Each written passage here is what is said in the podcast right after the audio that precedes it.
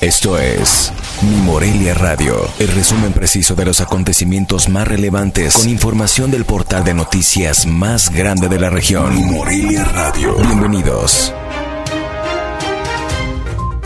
Bienvenidos al resumen informativo de este jueves 25 de noviembre de 2021.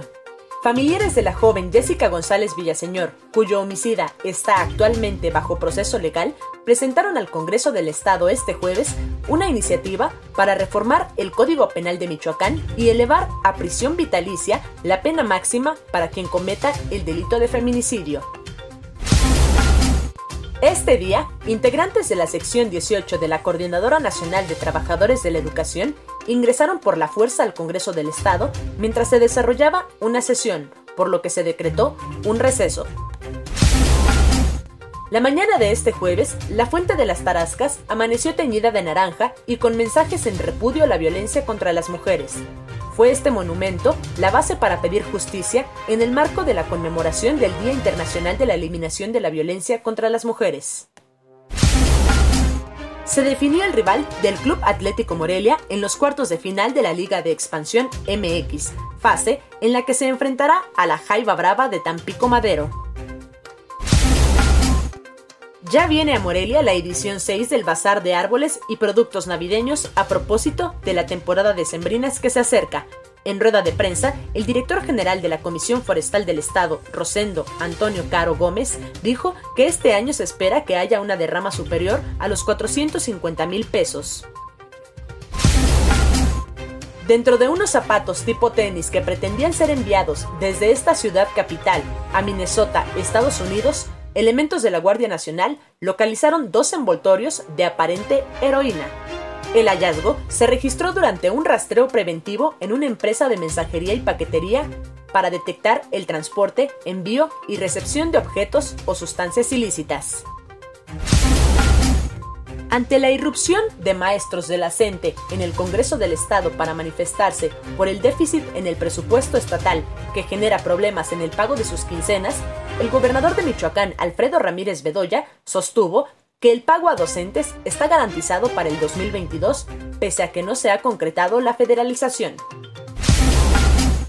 A Michoacán arribaron 250.000 dosis de la vacuna Pfizer para vacunar contra el COVID-19 al grupo etario de 15 a 17 años sin comorbilidades, por lo que solo se está a la espera de la autorización de la Federación para establecer la fecha de la aplicación del biológico, que podría ser la siguiente semana, informó el titular de la Secretaría de Salud de Michoacán, Elías Ibarra Torres. Este jueves por la tarde se dio a conocer que fue detenido Jacob R., probable responsable del feminicidio de Dana Kenneth, ocurrido en Zitácuaro el pasado 27 de junio. Por medio de sus redes sociales, el titular de la Fiscalía General del Estado, Adrián López Solís, informó de la detención que dijo es producto de las investigaciones del caso.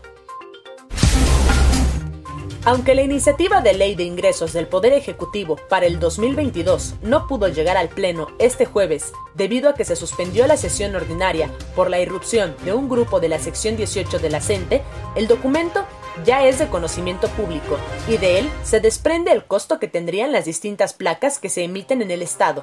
Esto si los diputados así lo avalan en la discusión del paquete fiscal para el 2022.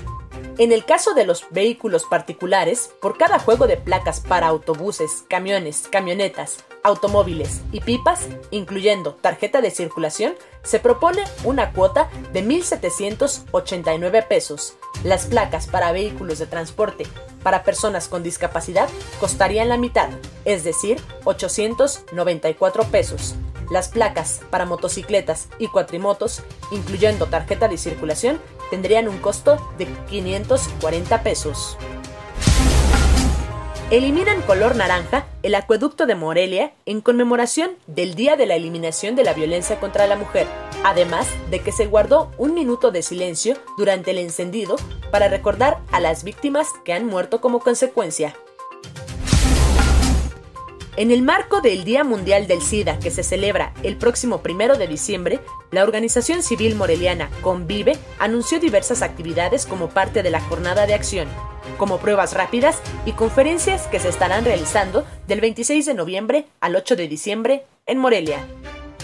Informó Desde Morelia, Michoacán, Cintia Arroyo. Esto fue Mi Morelia Radio. Te invitamos a que estés siempre bien informado. www.mimorelia.com Mi Morelia Radio. Hasta la próxima.